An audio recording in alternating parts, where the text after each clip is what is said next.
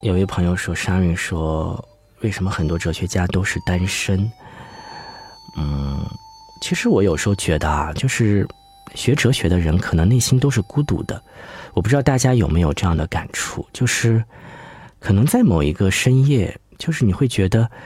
这个世界上好像没有人能够理解自己，就是你找不到一个真正的能够和对方。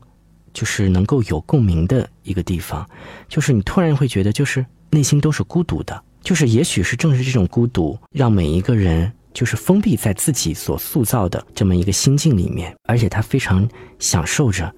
这种孤独之感。所以我不知道大家有没有这种感触啊？就是可能夜深人静的时候，就是觉得这个世界怎么会是这样呢？人生为什么会是这样呢？甚至是说我该如何去跟这个世界？跟他人相处，我不知道大家就有没有，反正我我自己是有这种感觉啊，就是特别是我每天晚上录完《哲学一百问》之后，我躺在床上的时候就会有这种感觉，我就会发现，嗯，人生到底是为了什么呢？可能大家我的这种情绪，大家平时感受不到，因为大家平时在节目里面都一直听到的是一种，呃，节目的课程的内容，没有太多个人情绪的部分。但是有的时候我会觉得，每个人其实都是蛮孤独的，包括你也包括我。